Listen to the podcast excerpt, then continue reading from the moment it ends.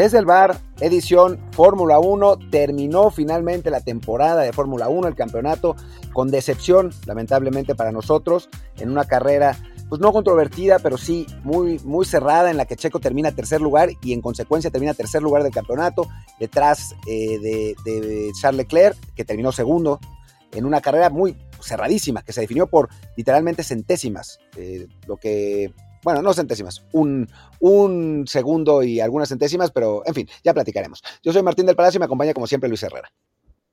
¿Qué tal Martín? ¿Qué tal gente que nos acompaña como siempre en Apple Podcasts, Spotify, Google Podcasts y muchísimas apps más? Por favor, como siempre les decimos, suscríbanse en la que más les guste, de preferencia Apple Podcast para que también ahí nos echen la mano con un review de 5 estrellas con comentario para que así más gente nos encuentre, como también queremos que encuentren el canal de Telegram desde el Bar Podcast, donde ya saben, pueden interactuar con nosotros, enterarse primero que nadie de los episodios y muchas cosas más. Así que ya saben, busquen el Telegram desde el Bar Podcast.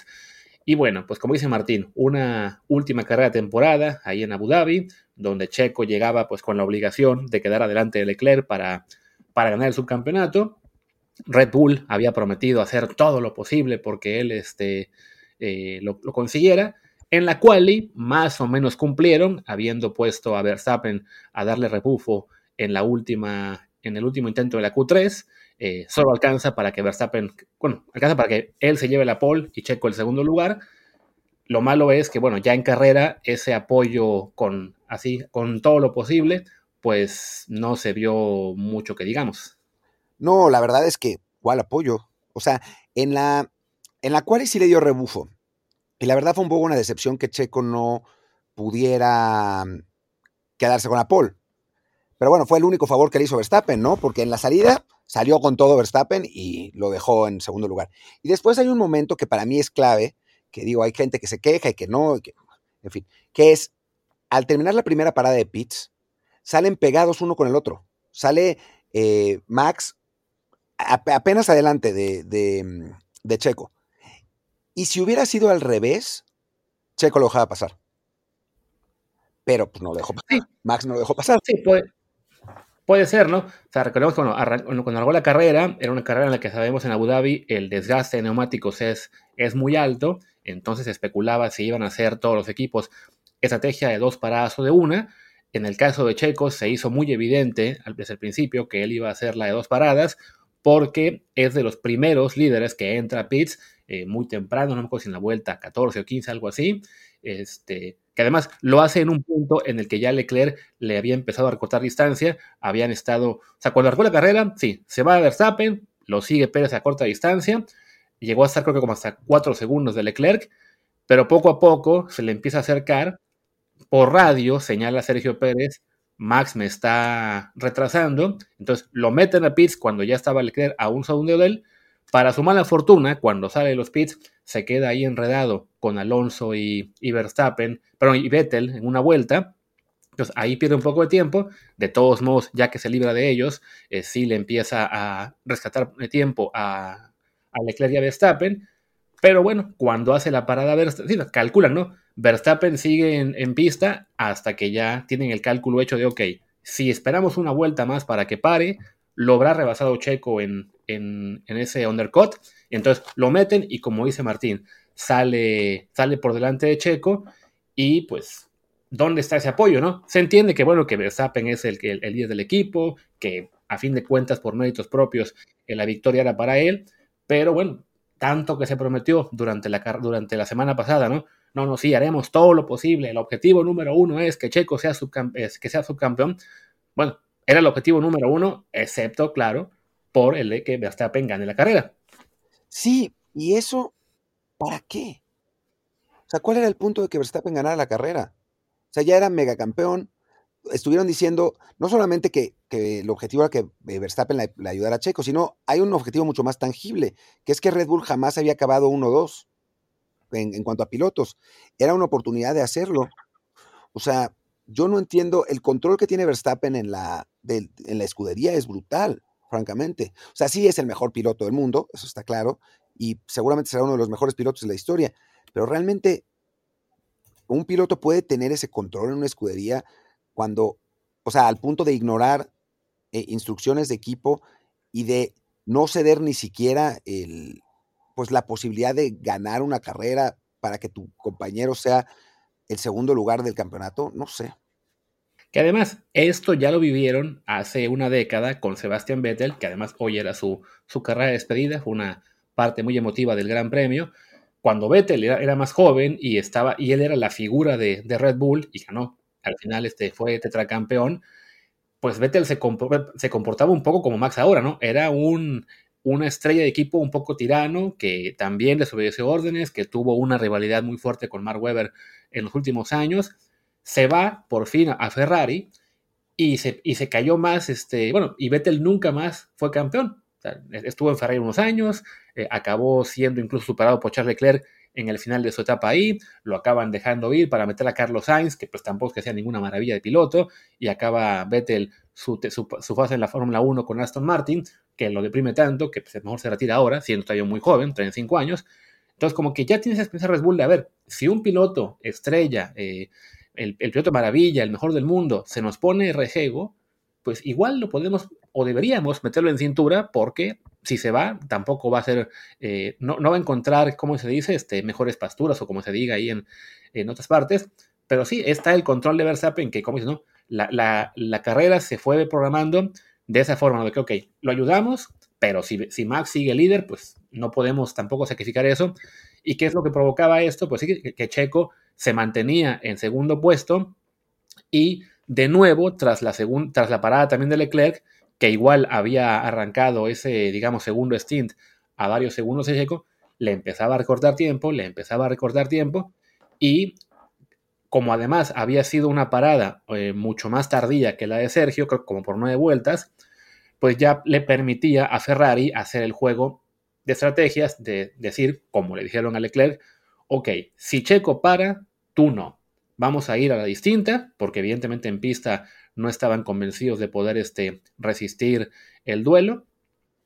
Red Bull, que ya, digamos, se había amarrado con Checo a ir a dos paradas por haberlo parado muy temprano, lo manda a la segunda y entonces el Ferrari se queda en pista y pues ya era una carrera contra el tiempo la, para ver si Checo podía recortarle distancia a Leclerc a sabiendas de que, bueno, sí, tendría llantas eh, más nuevas, evidentemente iría más rápido en pista, pero claro, a su vez era mucho margen a recortar y se iba a encontrar en el camino a alguno que otro piloto que le iba a estorbar, como fue el caso de Lewis Hamilton, que bueno, pues se la devolvió del año pasado, no nos podemos quejar.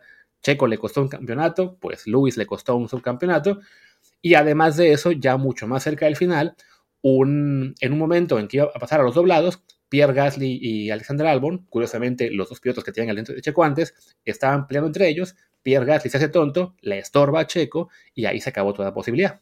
No sé si se hace tonto, quizás no se dio cuenta, ¿eh? O sea, tengo la impresión, porque después se quitó. Eh, pero... pero los pilotos tienen ahí un botón, o sea, una luz en su volante, la luz azul de la bandera azul. O sea, el piloto tiene que saber al instante que le están diciendo te vas a, te tienes que quitar. Sí, bueno, sí, quizás sí. En fin, no lo sé. Digo, eso ya me parece un poco lo de menos. Lo de Hamilton me parece que es un error de Checo también estratégico. Tendría que haberse esperado un poco para tratarlo de pasar. Digo, en su, en su bueno, desesperación por, por avanzar lo más posible, pero bueno, sabes que es Hamilton mejor, asegúrate de pasarlo en un lugar donde no te pueda devolver el rebase inmediato, ¿no? Que eso fue lo que pasó, hizo perder un poco eh, de tiempo a, Checo, que a final de cuentas fue importante. Creo que ese fue su único error de, la carrera, eh, en realidad. Eh, también le pasó con, con Vettel en el, cuando salió en la primera parada, o sea, fue lo mismo, ¿no? O sea, los rebasa en el punto equivocado, sale mal de esa chicana en un punto en el cual es una red tan larga que con DRS al que acabas de rebasar te la puede devolver. Entonces también se la devolvió Vettel, como hizo Hamilton, que es además lo que Checo le había hecho a Hamilton el año pasado, en esa maniera espectacular también en Abu Dhabi. Entonces sí, ahí fueron errores un poco de, conducción de Checo, que sí, sumados, pues fueron ahí quitándole segunditos que a, lo mejor acabaron siendo vitales, ¿no? Y hay que decir que, pues a fin de cuentas, eh, digamos que por mérito propio, Leclerc le gana la partida a Checo con esta estrategia diferente. También Ferrari por fin no se equivoca por una vez y, lo pone en mejor posición. Pero sí, pues queda ese, sabor amargo de que Red Bull no hizo realmente todo lo posible por, ayudarle. Porque era, tan fácil como que en la arrancada Verstappen no opusiera resistencia a que Checo le ganara y hacer labor de defensa, ¿no? Y dejar que se fuera. o simplemente también esperar en, la, primera parada de pits que se completara el undercut, que Checo quedara líder y listo, ¿no? Pero no, era, lo, ayudaremos siempre y cuando eso no estorbe a los planes de Max Verstappen. Y vaya, lo decimos en parte porque somos mexicanos, evidentemente, y, esto afuera de, nuestro país no se ve tan grave. En general estoy escuchando a los comentarios europeos decir, bueno, pero es que el subcampeonato, ¿qué importa? Eh, Max es el del equipo. Y dice, bueno, sí, pero es que ustedes están hablando de un piloto que eh, estará acostumbrado a ganar, que está acostumbrado también a, hacer la estrella. Eh, y en Europa están acostumbrados, claro, a que sus pilotos pues siempre sea campeón, uno de ellos. Es, es raro tener campeones fuera de Europa en los últimos años. O sea, siempre ha sido que esto de, hablamos de Hamilton británico, de Alonso español, Schumacher alemán, ahora Verstappen holandés. O sea, no, tenemos eh, extra europeos desde la época de Senna y Nelson Piquet, si no me equivoco. Entonces, no se percibe que, bueno, pues para un piloto de México, que nunca ha tenido un campeón del mundo, que nunca tuvo incluso un piloto que fuera consistentemente en la parte alta de la parrilla, sí es un, un logro más importante de lo que se ve allá el conseguir un segundo lugar del mundial, ¿no?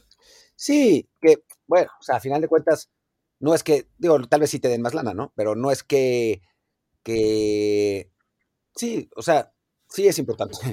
Digo, iba a decir que no es para tanto, o sea, no es, no es de vida o muerte, pero sí es algo que un, piloto puede presumir, pero pensándolo bien, o sea, pues sí quedar segundo lugar de, la Fórmula 1, aunque sea una temporada, aunque seas barriquelo, o sea, pues sí, la verdad es que es, algo para, para destacar, ¿no? Y, es, es, un poco una tristeza. A ver, Checo aprovechó también que tenía el mejor coche de la parrilla y en otro equipo no hubiera quedado así, pero pues es la naturaleza de la, de la Fórmula 1, ¿no? O sea, a final de cuentas, uno llega o deja de llegar hasta donde el coche le permita en Fórmula 1. No, no es como correr los 100 metros planos, ¿no? Que depende totalmente de ti. En Fórmula 1, pues hay un montón de cosas. O sea, como lo vimos este año con Hamilton, por ejemplo, ¿no? De ser un siete veces campeón del mundo, este año el carro no le dio y acabó sexto del mundial. Sí, exacto. Eh, digo, también, o sea, hay pilotos que obviamente son top y que le dan, o sea, le dan un plus más mayor al coche, ¿no? O sea, lo que ha hecho Alonso muchas veces, esta temporada no, pero, pero muchas veces. O sea, creo que Checo, sin ser el, segundo mejor piloto de la, parrilla, porque estamos de acuerdo que no lo es, ¿no? O sea, creo que, creo que eso está claro para, para todos. O sea, en mi opinión es como el sexto, séptimo.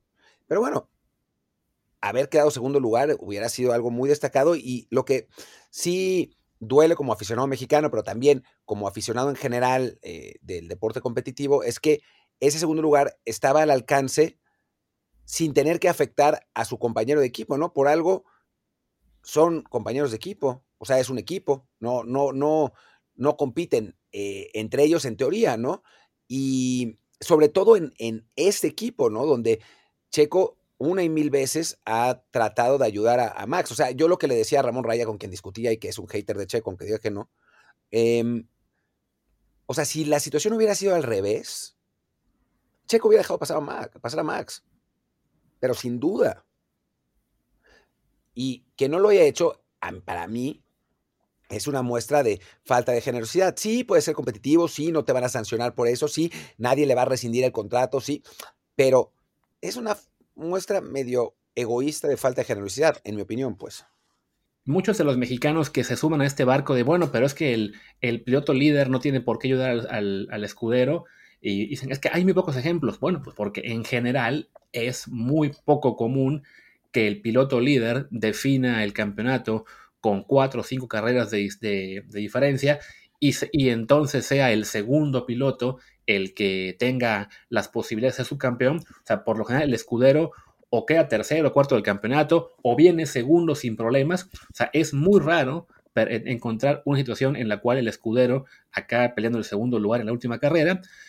Y por eso es que vemos tan pocos ejemplos en los cuales el, el estrella se sacrifique, ¿no? Pero los hay. Y yo ponía, o sea, hay, ejemplos, alguna vez Ayrton Senna en la carrera que define el título, creo que fue el 91 en Japón, como él sabía que ya era campeón, en la última vuelta eh, desacelera y le cede la victoria a Gerhard Berger, que era su compañero ese año en McLaren y que le había ayudado muchas veces. También alguna vez Lewis Hamilton, en un año en que todavía este, no había nada definido, le, dan, le, permite a, Botas recuperar posición, porque bueno, el, la orden de equipo había sido, ok, que Bottas le ceda el puesto a, Hamilton para ver si él puede rebasar a más pilotos, no pudo, ok, Hamilton se la devolvió a, a Bottas, ¿no? Un año en que hubo mucha polémica porque Barrichello le entregó una victoria a, a Ferrari cuando aún no estaban penalizadas las órdenes de equipo por completo. Bueno, pues a las pocas carreras, ya con el campeonato definido, Schumacher le devolvió una victoria a Barrichello, ¿no? O sea, hay casos en los cuales el, el líder del equipo entiende que vale la pena dejar brillar un poco también al escudero y desafortunadamente Verstappen, entre que es todavía muy joven, entre que a lo mejor la, la educación o la formación que recibió, eh, tanto familiar como como piloto, es la de ser este, agresivo hasta el final y nunca ceder nada, no le hace eh, caer en cuenta de que hoy, pues, hoy me conviene ayudar a mi compañero para que el próximo año se mate por mí, ¿no? O sea, el propio Max declaraba hoy, bueno, si el año que viene no va a ser tan fácil, los demás carros van a ser más duros, es pues, y también sería bueno para entonces que pensaras, el año que viene quizá vas a ocupar tanta o más ayuda como la que te dio Checo el año previo. Sí, y que a ver qué pasa el próximo año, ¿no? Porque yo creo que Checo ya se va a pensar dos veces el ser tan generoso, ¿no? O sea, a final de cuentas, pues él tiene todavía dos años de contrato, si lo quieren correr, que lo indemnicen. Es verdad que llega con patrocinadores fuertes, eh, Carlos Slim. O sea, a final de cuentas, Checo se ha portado como un buen coequipero, pero podría dejarlo hacer, ¿no? Sí, no, a fin de cuentas hay quien ponía de, incluso que ya con la llegada de Daniel Richardo a Red Bull como reserva, este, que incluso pueda hacer un primer movimiento para que si Checo se pone muy rejego, se lo reemplacen. Pero creo que en este punto, pues lo que le queda a Sergio es el año que viene rompérsela, primero por las primeras carreras, tratar de, de, ser él también tan bueno como Max. Evidentemente no va a ser muy fácil, pero bueno, ya pasó que en alguna escudería el escudero le dio lata al, al titular. El ejemplo más evidente es el de Nico Rosberg hace unos años, que después de padecer a, Hamilton, no me acuerdo si dos o tres temporadas, pues por fin le ganó una. Mentalmente le costó muchísimo, fue un sacrificio tal que en cuanto fue campeón anunció que se retiraba y nunca volvió. Pero bueno, le ganó a Hamilton un título. hoy Hamilton sería por fin ya un ocho, un veces campeón de no ser por ese año. Entonces creo que la mentalidad de Checo, al menos en la pretemporada, va a ser esa, ¿no? Voy a practicar todo lo que pueda, me voy a mentalizar todo lo que pueda, voy a entrenar físicamente todo lo que pueda para tratar de ganarle a Max. Y ya que lo logro no, eso ya es otra cosa, porque evidentemente Verstappen es un, un, monstruo como piloto y no va a ser nada fácil, pero sí creo que esa va a ser la actitud con la que va a llegar Checo al próximo año, ¿no? No la de simplemente de, bueno, soy un barriquelo más y vamos a hacer todo lo que porque Max sea campeón.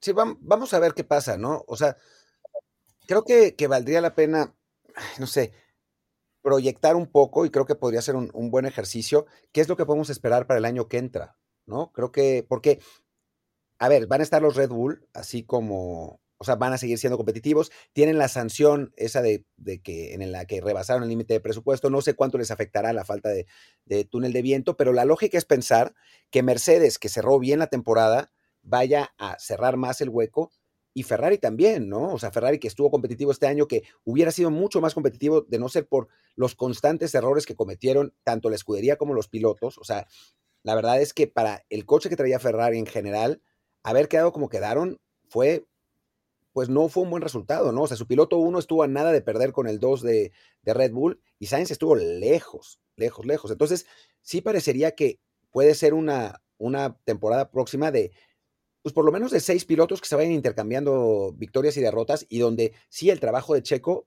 pues podría ser muy importante para Verstappen, ¿no? Sí, de acuerdo. O sea, creo yo que el caso de Mercedes, como señalas, ¿no? Fue cerrando la brecha en las últimas, carreras. En la de hoy no fue tan fuerte. De hecho, reconoció Hamilton que había vuelto el efecto Marzopa al, al Mercedes en esta pista. Pero definitivamente, eh, poco a poco van a seguir mejorando. Por algo ganaron ocho campeones de constructores consecutivos. Y, y, sí, van a ser más peligrosos y como dices, ¿no? tendrán más tiempo túnel de viento del que tendrá este, el equipo Red Bull. Van a tener hecho también más que Ferrari, porque al final quedó Ferrari segundo el campeonato, tercero Mercedes. Entonces creo que, creo que las espateadas van a ser el, el, rival a vencer de Red Bull. Y Ferrari, eh, como dices, ¿no? tiene, tiene un carro para pelear mucho más no sé si para ser campeones, pero por lo menos sí para que Leclerc le quedara mucho más cerca de Verstappen de lo que quedó de Checo Pérez. Carlos Sainz quedó quinto, que la verdad es que sí fue sea, que ni siquiera pudo ganarle a Russell, y de hecho le ganó a Hamilton porque Hamilton abandonó hoy, si no también hubiera caído al sexto lugar. Entonces, parece que va a ser un, una off-season algo movida en, Ferrari. De hecho, se ha, rumorado que ya van a echar al, al, jefe del equipo, a, ¿cómo se llama? Binotto, Matías Binotto. Entonces, toda esa inestabilidad puede causar a lo mejor, ya sea que llegue un mejor jefe y que apete las tuercas y dejen de cagarla eh, una carrera de cada tres, o bien que se sucedan más errores o que el auto no sea tan bueno. Digamos que hay una incógnita mayor respecto a lo que va a hacer Ferrari, ¿no? Pero sí, por lo menos Mercedes va a estar mucho más fuerte, con un Russell ya completamente adaptado a estar ahí peleando arriba, con un Hamilton aún motivado por ganar su octavo título. Y, bueno, y creo que la pelea de todos modos está entre ellos, entre esos seis pilotos, porque más abajo no, no hay un rival que pueda dar un, salto tan alto, ¿no? O sea, Alpine tenía el cuarto mejor carro, pero van a perder a Alonso, van a tener la dupla Esteban Ocon y Pierre Gasly ahí que es un poco explosiva y McLaren pues ya es más una marca, digamos, eso, es más una marca que un carro y los demás abajo pues no, ni de broma van a acercarse. Sí, a ver, a mí me, interesa ver a Alonso en Aston Martin, ¿no? O sea, sabemos la, la, capacidad que tiene Alonso para desarrollar coches, o sea, creo que van a, van a poder dar un salto de calidad. Sí, con Alpine, creo que hubo roces en general dentro de la escudería. O sea, hubo, al principio había mucha esperanza, pero siempre Alonso se quejó de que, bueno, siempre se queja de, sus escuderías, ¿no? Pero sí, se quejó constantemente de que, de que en Alpine no lo apoyaban como, como debería y de la fiabilidad del coach, etcétera. Más allá de que, de, que en general, o sea, Ocon le fue mejor que, que Alonso, pero es, es algo que suele suele no suceder, ¿no? O sea, es, un, poco, un poco una excepción a lo que ha pasado en la carrera de Alonso. Eh, creo que con una, o sea, con a lo largo de la, de, la, de la, temporada, con el desarrollo del coche, con la participación de Alonso, que seguro ya está eh, eh, participando, ya está colaborando con Aston Martin, me parece que pueden llegar a tener un coche competitivo, ¿no? O sea, obviamente no a, no a pelear por los primeros lugares porque están años luz de diferencia, pero sí un, coche que pueda estar ahí en esa segunda línea con McLaren, con el propio Alpine, eh, buscando pelear esa, pues, ser el mejor del resto, ¿no? No, así que no olvidemos que Aston Martin, antes de Aston Martin, era Force India y Racing Point, que estaban con, que Checo Pérez estuvo ahí muchos años, Checo Pérez también reconocido por ser un piloto que desarrolla muy bien los autos. Y bueno, se las arreglaron con un presupuesto muy cortito para hacer el cuarto equipo de la parrilla al menos un par de años. Y en otro más quedaron, hubieran quedado cuartos, si no cuartos, debo ser porque fue año cambiaron de nombre y entonces perdieron todos los puntos por el tema económico.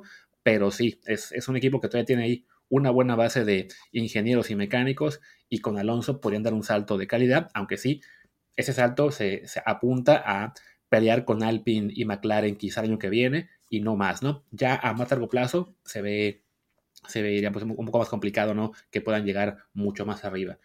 Y pues nada, esperemos que, de entrada, bueno, que, poco a poco se empiece a dimensionar mejor en México todo lo que fue el tema de Checo Pérez, que si bien esta amargura que deja el tercer lugar por no haber sido subcampeón y por cómo acabaron las cosas con, con Verstappen, no, dé paso a darse cuenta de que igual fue la mejor temporada de un mexicano en la historia en la Fórmula 1, que sus haters entiendan que el hecho de que no sea el segundo mejor piloto de la parrilla no es un pecado, que no es una eh, algo para estarle tirando mierda, es de, bueno, pues sí, es quizá, como dice Martín, el sexto o séptimo de los 20 pilotos que están en Fórmula 1, quizá de los 10 mejores pilotos del mundo, y eso no es poca cosa, y si eso se ha compaginado con estar con una escudería de élite, pues qué bueno para él, y qué bueno que podamos estar siempre levantándonos a ver partido, a ver carreras, perdón, en las cuales aspira al podio y a victorias y no como hace 5, 8 años en los que simplemente la aspiración era a, sumar puntos y ya.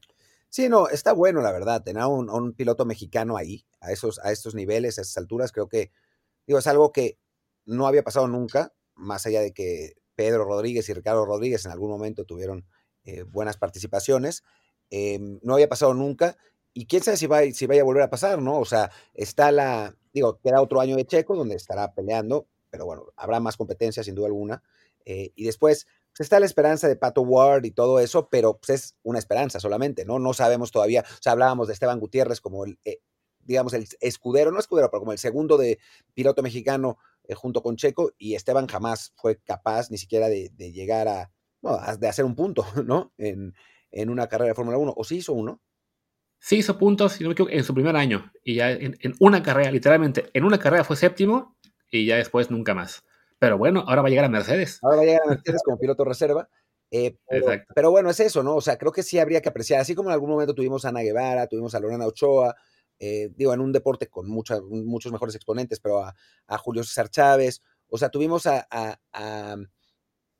pues a atletas que fueron top en sus, en sus disciplinas y que, bueno, en su momento sí disfrutamos que estuvieran, pero como que no, no dimensionamos lo que eso quería, querría decir, ¿no? Quería decir, y no, no entendimos que, que no iba a ser fácil para repetirse, porque la realidad es que en México, pues por la infraestructura deportiva, por el tipo de país, por, por las circunstancias, es muy difícil tener un deportista de élite. Eh, y entonces, pues ahora nos tocó con Checo, y la realidad es que también le ha dado un impulso brutal a, a la Fórmula 1 en México, o sea, nuestro sitio GP Fans ha sido testigo, o sea, empezamos hace siete meses con, pues con nada, con cero clics y ahora en un sitio internacional, eh, con muchas ediciones, somos el segundo país después de Holanda, así como Verstappen y Checo, así casi quedamos. O sea, Holanda, eh, Holanda es el que tiene más hits y después es México, porque sí, sí hay, hay un gran impulso por parte de Checo, pero también entender que no va a ser así para siempre, ¿no? Y que no va a llegar otro a, sustituir a, Checo Pérez. Lo que estamos viendo ahora es único. Y lo que tampoco va a ser para siempre es este episodio, porque tampoco va a llegar nadie más a reemplazarnos, así que diría que ya vamos cerrando, porque además mañana es un día intenso con más partidos de Copa del Mundo, NFL, y pues tenemos que parar de una vez. Sí, por cierto, no hablamos de esto, pero simplemente decir que Ecuador le ganó 2-0 a Qatar en una de las inauguraciones eh, pues más, parece que la ceremonia estuvo padrísima, yo no la vi, pero una, una de las eh, inauguraciones más disparejas, ¿no? O sea, normalmente juega el campeón o juega el local y el local es un equipo eh, fuerte, pero aquí Ecuador, que es una selección de medísimo pelo, le ganó a Qatar caminando y le, lo tendría que haber goleado.